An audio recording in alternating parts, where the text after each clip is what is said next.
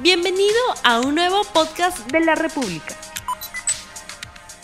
Muy buenos días amigos de la República, bienvenidos a RTV Economía, el programa económico del diario La República en este día lunes 17 de mayo del año 2021. Hoy vamos a hablar sobre la decisión del gobierno de enviar la ley de negociación colectiva en el sector público al Tribunal Constitucional y ya tenemos de inmediato en la línea a Luisa Eizaguirre, secretaria general del Sindicato de Trabajadores de CEDAPAL, de SUTESAL, con quien vamos a hablar de este tema. Muy buenos días, señora Luisa Izaguirre. Buenos días. En principio, ¿qué se puede entender de la negociación colectiva? Es un derecho que fue aprobado por el Congreso por insistencia, pero la intención del gobierno es que vaya al Tribunal Constitucional. ¿Cuál es la respuesta de los trabajadores sobre este tema?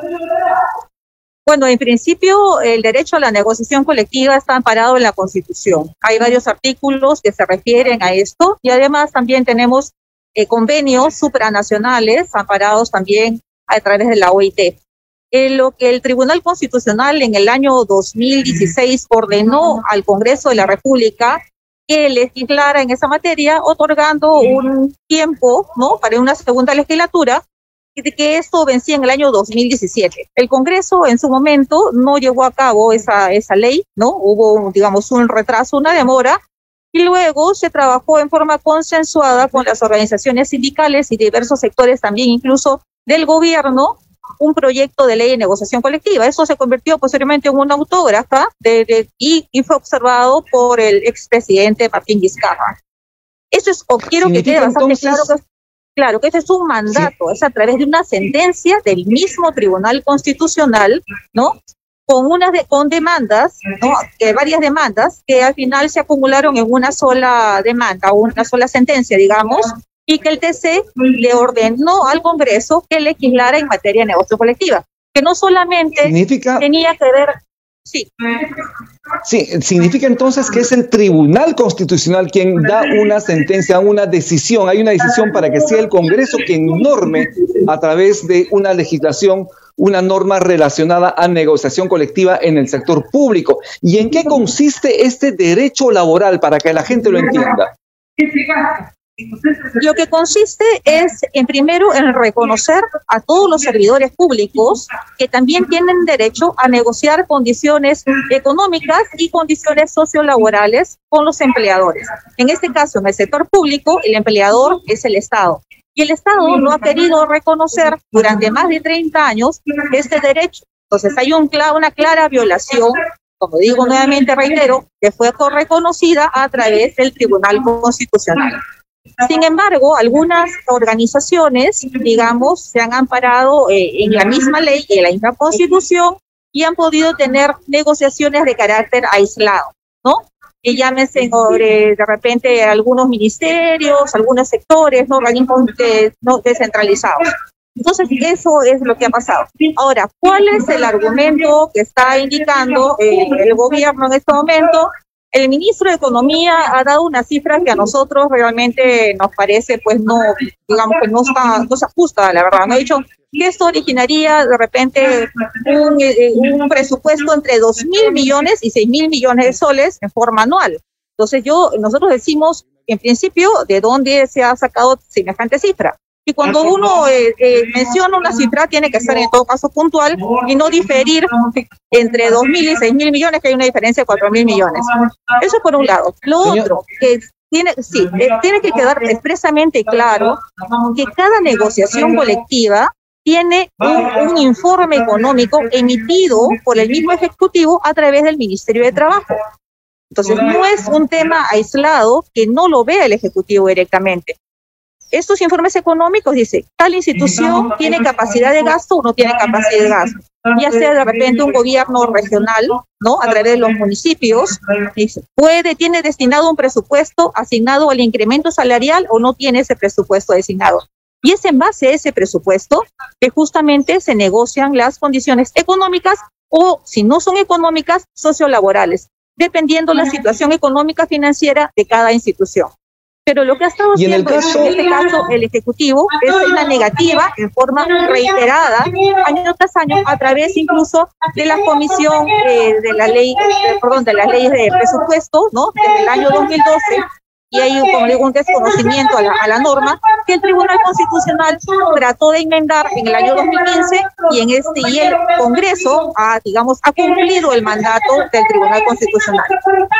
En el caso, por ejemplo, de los trabajadores del sector estatal, ellos tenían la posibilidad de negociar colectivamente sus derechos. ¿Esto ocurría eh, al menos en alguna entidad del Estado? ¿Podría repetir, por favor, un, poco de... Sí, eh, eh, sí, lo, le preguntaba si los trabajadores del sector estatal tenían la posibilidad de negociar colectivamente sus derechos laborales. Claro, en este momento la norma está expedita, ¿no? Está vigente ya con la derogatoria, en principio, que se hiciera a dos decretos de urgencia que también limitaban y restringían este derecho, que era el decreto de urgencia 014 y 016, y posteriormente con la insistencia del autógrafo. O sea, vale decir que ya tenemos un proyecto de ley de negociación, no un proyecto, sino una ley de negociación colectiva en el sector público y en el sector estatal, de la que también están los trabajadores de las empresas del Estado, los organismos descentralizados, eh, los gobiernos regionales y también todos los trabajadores del sector público. En el caso, por ejemplo, del Ministerio de Economía, el ministro ha señalado ya con claridad que el Congreso no puede dar una ley que genera gasto. ¿Esto no es condición para, que, para que el Tribunal Constitucional pueda tomar la decisión de declararla así como inconstitucional esta ley? Como, reitero, eh, la constitución de la, la misma constitución ¿no? En varios de sus artículos indican que sí se tiene que, la negociación colectiva es un derecho. Que la negociación colectiva entre las partes significa que se puedan poner de acuerdo en varios aspectos, desde el tema económico, ¿no? Desde el tema sociolaboral, ¿no? condiciones de trabajo. Entonces, no solamente es el tema económico, pero sí es parte también de la negociación, dependiendo la situación económica financiera de cada institución. Entonces, en este caso no hay una violación, porque como digo, es el mandato del tribunal, o sea, solamente que era, bueno, un tribunal diferente, ¿no? Estamos hablando del año 2015, pero es el mandato del tribunal. Se está llevando a cabo, se está ejecutando lo que, lo que dice la norma, lo que dice la ley, ¿no? Entonces, que el gobierno diga que no quiere reconocer el derecho a la negociación colectiva. Pero sin embargo, a nosotros nos preocupa que de otro lado existan funcionarios con sueldos dorados, ¿no? Asesores, a de repente que les pagan 25 mil soles, convocatorias a bachilleres o egresados de 10, 15 mil soles, ¿no? Por servicios no personales o por contrato de terceros o por consultorías. Eso sí nos preocupa, ¿no? Porque lo que se trata es primero de establecer un piso y lo otro, que los trabajadores también tenemos bastante claro, incluso que estamos, hemos pasado ya un año de pandemia y nosotros lo que buscamos es el reconocimiento primero del derecho y luego, ¿no? En una situación económica, financiera, que permita otorgar los incrementos, se podrá negociar entre las partes, porque acá no se trata un tema de imposición y de racionalidad tampoco de los mismos trabajadores, que somos bastante conscientes y hemos sido víctimas de esta crisis. Lo que se quiere nada más es el reconocimiento del derecho, sentarnos en una mesa de negociación entre las partes y ver si existen condiciones o no existen condiciones, pero con una ley de por medio. Y la ley, ¿no? Que efectivamente faculte ¿no? y dé tanto poder a los trabajadores como también a los representantes de las instituciones, empresas o municipios, en este caso, que poder negociar libremente, sin coacción. Tenemos sueldos diminutos en el sector público. Tenemos sueldos de 10 soles, de 15 soles, y eso no puede seguir. Entonces tiene que haber, como le digo, un piso mínimo y negociar condiciones dignas. El Estado pues, ya tiene que dejar de ser el peor empleador ¿no? que lamentablemente tenemos en el país. Bueno, ya estamos terminando su participación en RTV Economía. Yo le agradezco muchísimo. ¿Cuáles serían sus recomendaciones, en todo caso, el pedido de los trabajadores al Ministerio de Economía y Finanzas y al gobierno del presidente Francisco Azagasti respecto a esta decisión de enviar al Tribunal Constitucional esta ley aprobada por insistencia en el Congreso? Y con eso estamos terminando su participación en RTV Economía. Bueno, en principio estamos ya en una etapa electoral. El gobierno del señor Sagasti ya está entrando a la etapa final de su gobierno. Eh, sería recomendable que se despida reconociendo los derechos laborales, ¿no? Hemos visto el, cómo se viene también impugnando, se han presentado demandas de también por el tema del caso, que también es una denaturalización de contratos ¿no? que ha habido durante tanto tiempo y que el mismo Tribunal Constitucional también así lo, lo, ha parado. Hemos visto el tema de la CTS, la FP, el tema de la negociación colectiva como medidas populistas y no son medidas populistas, se está haciendo justicia, se está, es la recuperación de un derecho.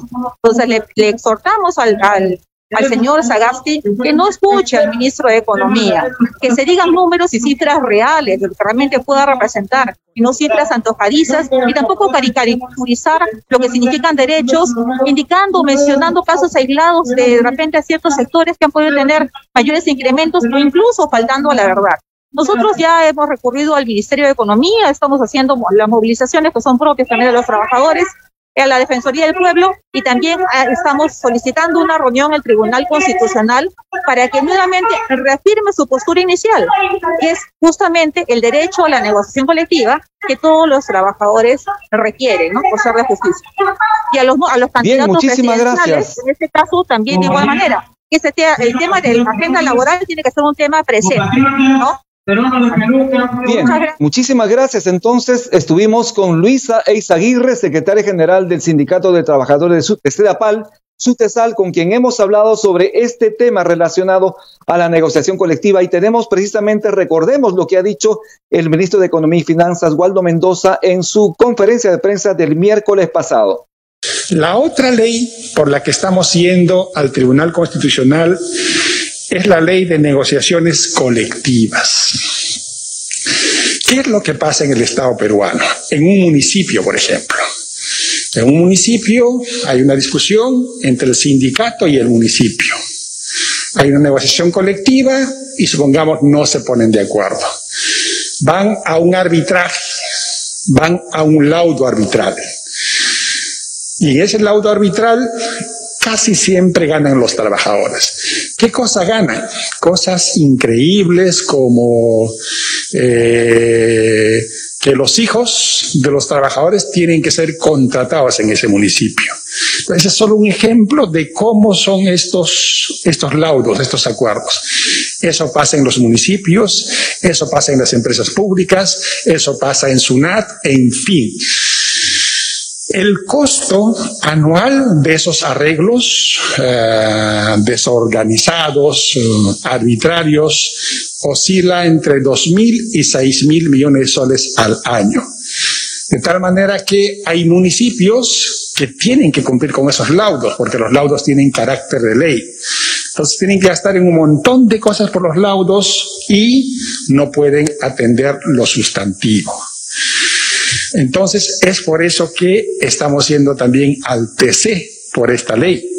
Viola varios artículos. Otra vez, el artículo más elemental que no necesita interpretación, el 79, el Congreso no tiene iniciativa de gasto. En resumen, estamos yendo al Tribunal Constitucional porque queremos proteger el futuro del país, su estabilidad macroeconómica y que los gobiernos que vengan hacia adelante tengan cierta tranquilidad para manejar las finanzas públicas. Hemos tenido las declaraciones del ministro de Economía y Finanzas, Waldo Mendoza, quien justamente está hablando de esa decisión de su portafolio de recomendar enviar al Tribunal Constitucional esta ley aprobada en el Congreso por insistencia sobre la negociación colectiva en el sector público. Hemos visto también al inicio las declaraciones de Luisa Eizaguirre, secretaria general del Sindicato de Trabajadores de Sedapal de Sutesal, dos posiciones sobre un tema. El sector público, los trabajadores del sector público que están pidiendo justicia, reivindicación de sus derechos laborales y por otro lado el Estado a través del Ministerio de Economía y Finanzas que señalan que se trata de una norma inconstitucional. Sobre este tema, como sabemos ya, la negociación colectiva es un derecho que les asiste a los trabajadores, está contemplado en la ley y en el caso del sector público fue promulgado, como ya lo dije, por insistencia en el Congreso, pero hemos escuchado al ministro de Economía, Waldo Mendoza, que ya se adelantó, que enviará al Tribunal Constitucional esta ley porque considera que es perjudicial para las finanzas públicas, para las finanzas del país. El ministro el pasado miércoles también ha señalado que junto a la ley del FONAVI estas normas, según él, son ilegales porque en su opinión el Parlamento no tiene iniciativa de gasto. Pero se conoce, como ya lo ha dicho también la dirigente sindical, que es el Tribunal Constitucional quien ha recomendado la dación de este tipo de normas para equilibrar ese beneficio como parte de las relaciones laborales en el sector público. Esto es RTV Economía, Tuparanchis, Barquecuna, Panecuna, Lacta Masicuna. Hasta el día de mañana. No olvides suscribirte para que sigas escuchando más episodios de este podcast.